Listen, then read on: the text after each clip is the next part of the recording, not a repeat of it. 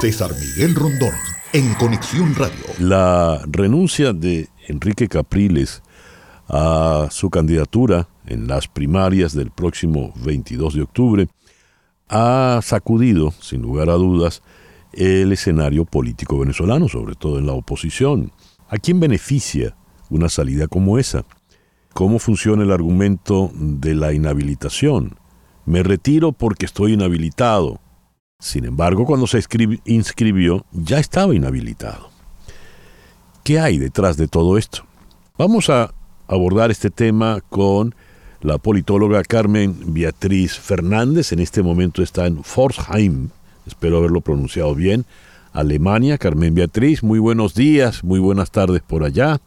Buenas tardes, San Miguel, encantada de estar con ustedes. y, no, eh, lo pronunciaste regular, pero yo tampoco lo pronuncio mejor, así que no, te voy a corregir. Bueno, muchísimas gracias. Y en Caracas, esa sí la sé pronunciar, está nuestro buen amigo, el periodista Alonso Moleiro. Alonso, muy buenos días, gracias por eh, estar con nosotros. buenos días, encantado de saludarte, César, como siempre, a tu audiencia y saludos a Carmen Beatriz. Muy bien. Carmen Beatriz, eh, ¿Cómo interpretas la salida de las primarias de Enrique Capriles? ¿A quién beneficia esto? ¿Qué puede ocurrir? Bueno, eh, yo creo que, eh, básicamente la, o sea, creo que, para entenderlo hay que analizar un poco el contexto de la primaria, ¿no? O sea, creo que las primarias vienen siendo ya desde hace algún tiempo unas primarias con muy poca incertidumbre.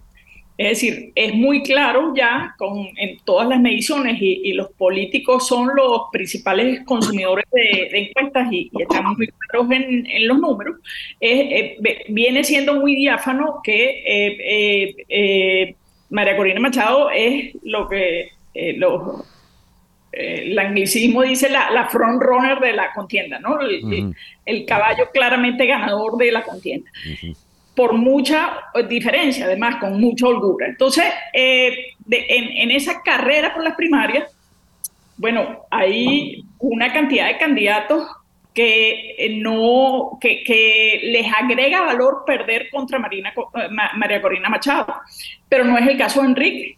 O sea, digamos, a, a Capriles no le agrega valor perder en esta primaria.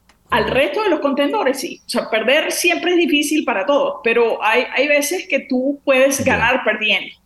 Y creo que es el caso de eh, la inmensa mayoría de, esos 12, 13, 12 candidatos, pues es con la única excepción de Capriles.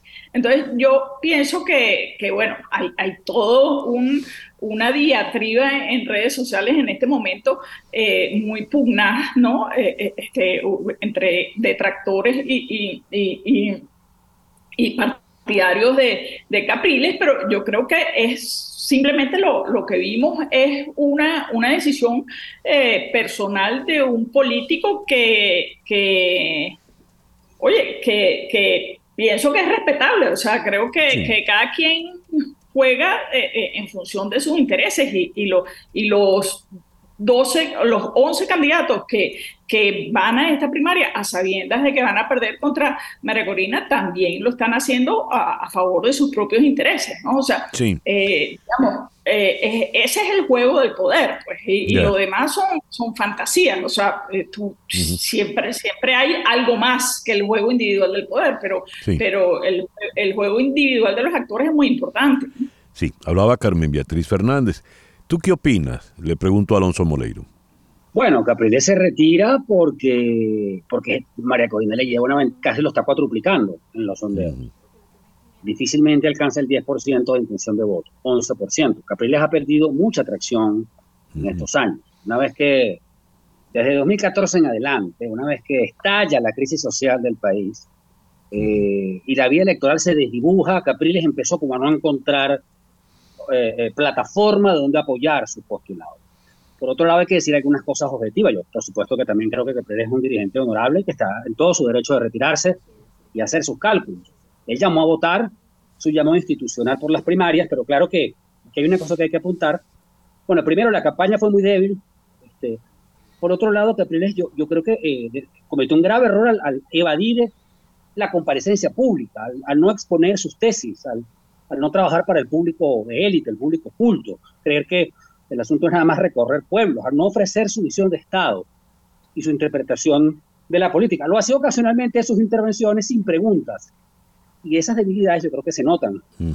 Por otro lado, eh, bueno, me parece evidente que Capriles este, eh, está en una situación que sabe que no va a poder remontar. Eh, las primarias están, es decir, el liderazgo de María Corina, estamos en una situación que es doble, ¿no? Por un lado, eh, María Corina tiene un liderazgo en intención de voto de primaria, pero también un liderazgo nacional muy alto, cercano al 50%, depende de la medición que se haga, pero las primarias como, como institución, digamos, que iba a galvanizar el consenso, están en problemas. Yo creo que la organización avanza eh, eh, y en la comisión electoral hay la firme determinación de terminarlas, que es un mandato. El resto de los candidatos también, los candidatos minoritarios, de Carlos Prosperi y del Elsa para abajo, todos están comprometidos. Pero hay muchos actores, incluso algunos analistas, formadores de opinión, que si el que estuviera adelante fuera otro, tendrían una, otra actitud con las primarias.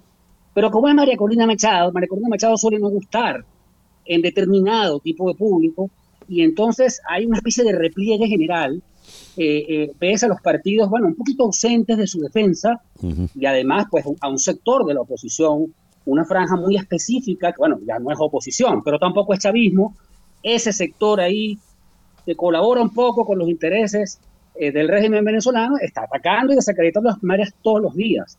Entonces, bueno, también la intención de voto en las primarias es bastante buena, pero no es sensacional. No es igual que los números de María Corina Machado, que sí son sobresalientes.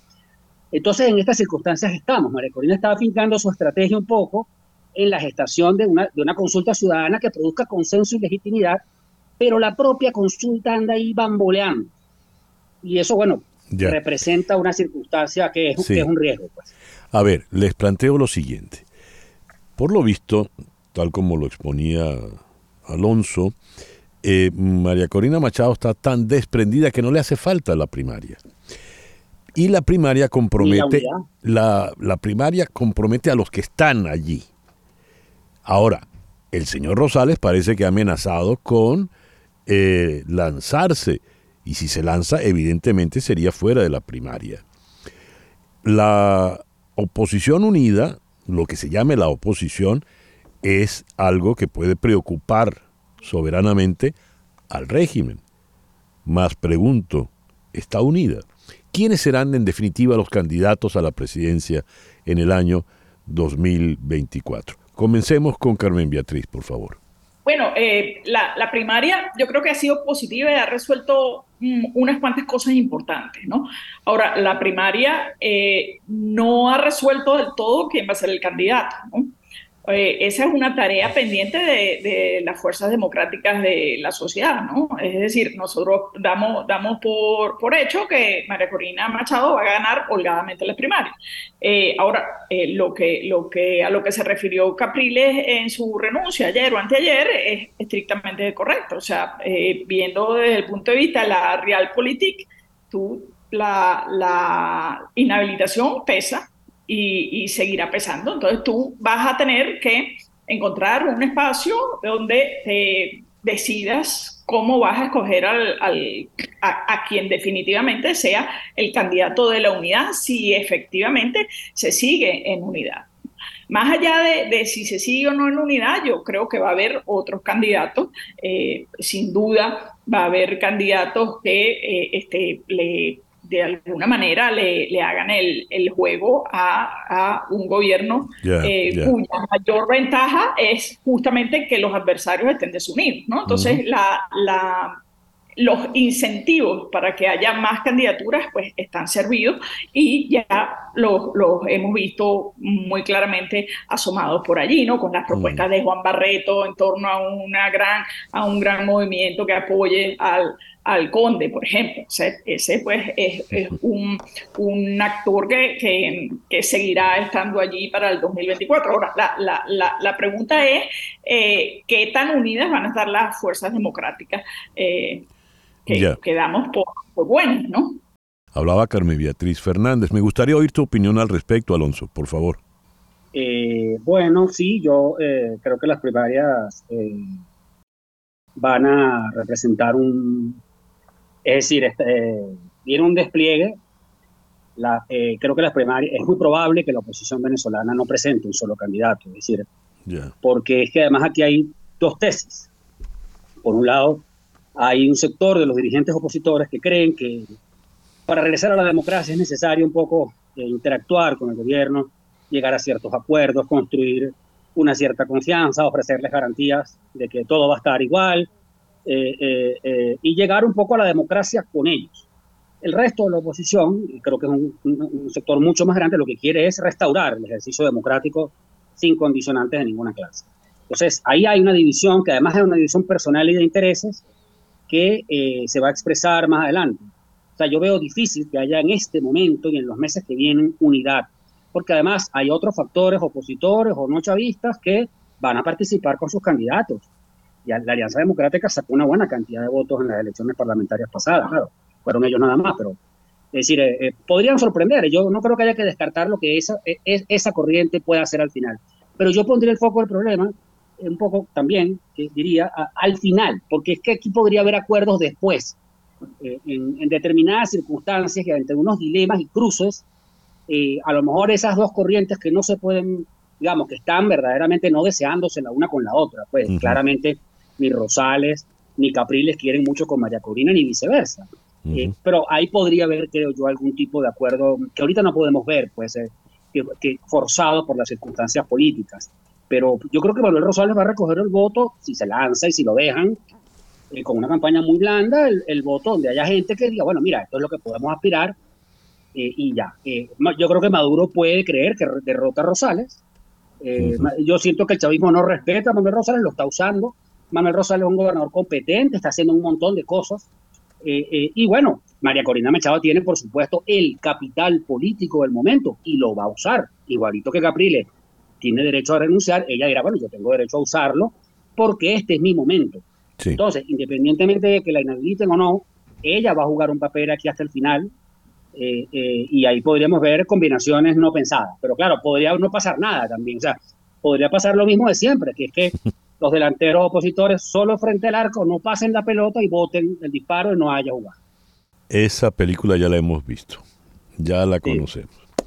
Quiero agradecerles inmensamente pues que nos hayan acompañado en estos minutos en el programa de hoy. Carmen Beatriz Fernández allá en esa ciudad de Forsheim, forzada en Alemania. Gracias, Carmen Beatriz. De nada, quiere decir puerto.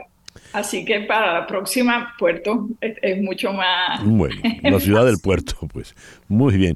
Y Alonso Moleiro en Caracas. Muchísimas gracias, Alonso. Muchísimas gracias, César. Saludos. César Miguel Rondón, en Conexión Radio, en Éxitos 107.1 FM.